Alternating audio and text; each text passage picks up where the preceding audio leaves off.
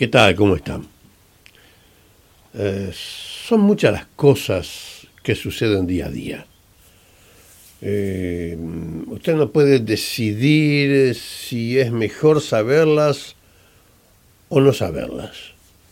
Eh, si se entera, puede llegar a tener un día totalmente destruido. Y si no se entera, en una de esas se pierde la oportunidad de, de prevenir situaciones. Ese es el día. Es, todos los días es igual. Como ya les he venido comentando, eh, los últimos 12 aumentos eh, de la tasa básica de interés aquí en Australia ha transformado la vida de miles y miles de familias australianas que con la esperanza de alcanzar el sueño de la casa propia, hoy están pasando momentos muy, muy difíciles.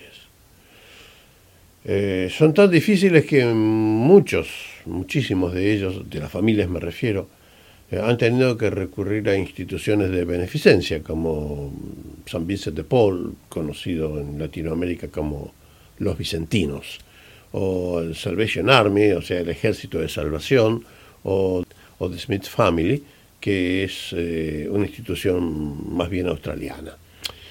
¿Para qué? Bueno, para que los ayuden a poner el alimento básico en la mesa, que les ayuden a obtener la vestimenta adecuada que tienen que reemplazar porque por distintas circunstancias, o reemplazar un artículo del hogar que se haya destruido y, que o que se haya dejado de funcionar y que no lo pueden comprar, no lo pueden reemplazar, por la situación que están pasando. Porque como decía antes, los sacrificios se comienzan a hacer seriamente. Es preferible hacer lo que se pueda para tener el techo y cobijar a la familia y no perder la propiedad que se compró con tanto entusiasmo. Una de las grandes cadenas de supermercados aquí en Australia, Coles para ser más específico, em, indicó que en los últimos meses entre el 30 y el 35% ha sido el decrecimiento de las compras de artículos de primera necesidad y de limpieza. 30 al 35%, 30 al 33% se ha dejado de comprar. Artículos de primera necesidad, artículos básicos, incluso de limpieza. Entonces eh, la limpieza comienza a, recortarse eh, en la casa, en la familia, en la vestimenta, eh, eh, eh, eso realmente ha dejado mm, un, gusto muy feo. Incluso los jóvenes, los jóvenes comenzaron a recortar el seguro de salud, por ejemplo. Muchos han bajado la cobertura, otros tantos han cancelado totalmente sus pólizas, sus seguros, porque no pueden afrontarlos. Y sí, no cabe duda de que eh, las medidas que tomó el Banco de la Reserva han comenzado a funcionar. La inflación bajó. ¿Bajó a consecuencia de qué?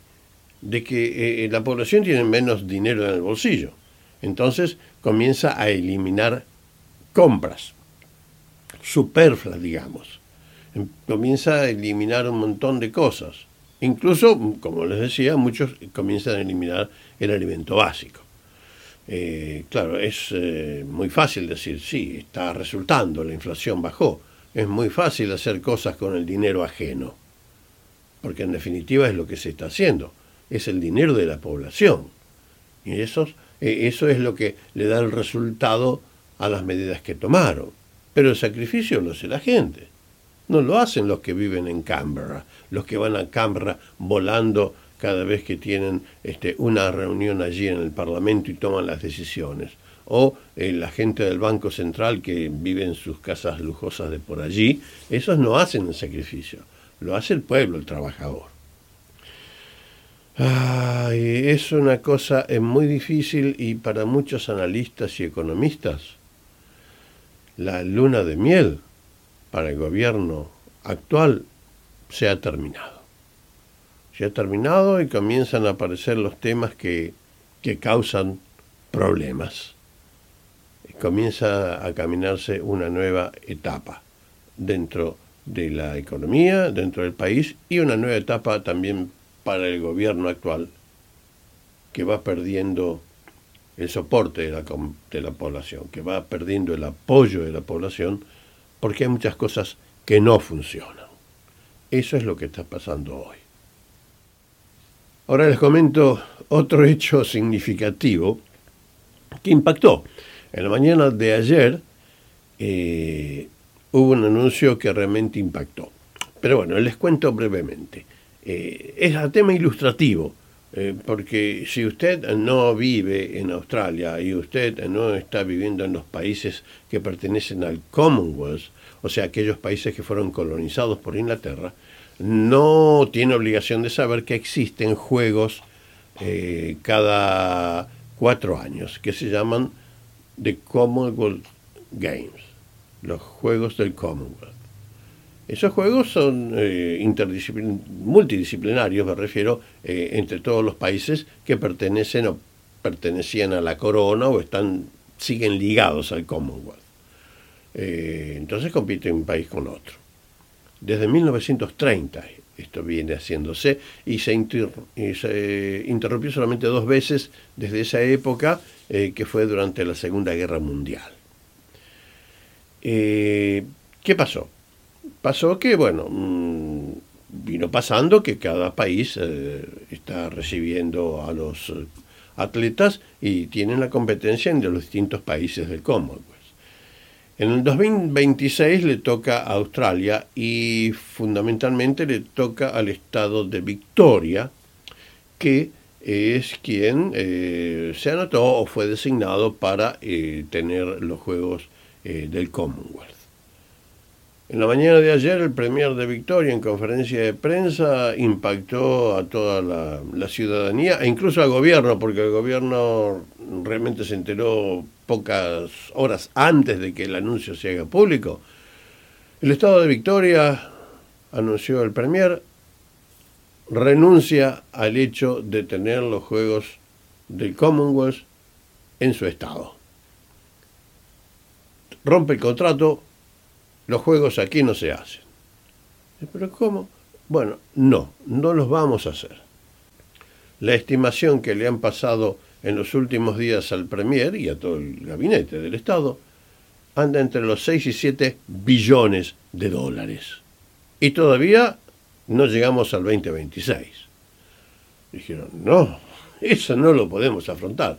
La, la, la razón fue simple no lo vamos a hacer porque el Estado no está en condiciones de afrontar ese dinero para hacer juegos, para un evento deportivo, siendo que las finanzas del Estado están destrozadas, ¿eh? Sumarle más compromisos que van a impedir continuar obras que tiene que hacer el Estado porque las tiene que hacer en materia de salud, en materia de educación, etcétera, etcétera.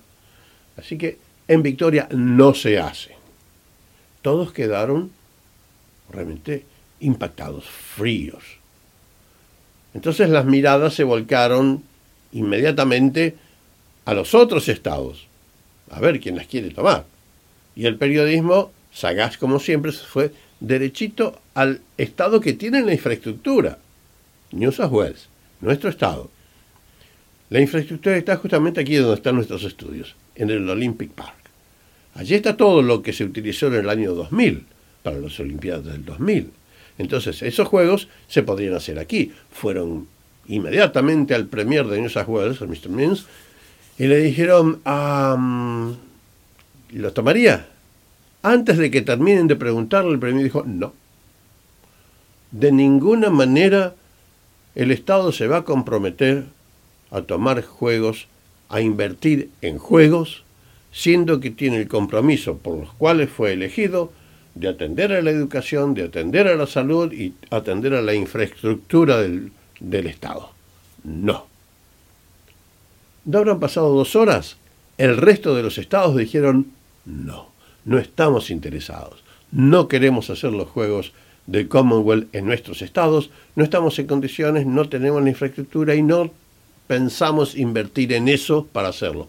A pesar de que quienes quieren que esto se lleve a cabo insisten en que, bueno, es algo que va a contribuir a la infraestructura del Estado eh, cuando se terminen los juegos y cuando quede todo lo que se haya hecho para ese, eh, para ese propósito. No, nadie quiere saber absolutamente nada. Por lo tanto, en 1930 comenzaron los Juegos del Commonwealth. Muchos dicen que existe la posibilidad que acá se hayan ya terminado. Yo supongo que va a haber una solución, pero de todas maneras, no. Economía en el país, mal. Los juegos, mal. Ni pan, ni circo. Ese era mi comentario de hoy. Los dejo hasta la próxima. Gracias.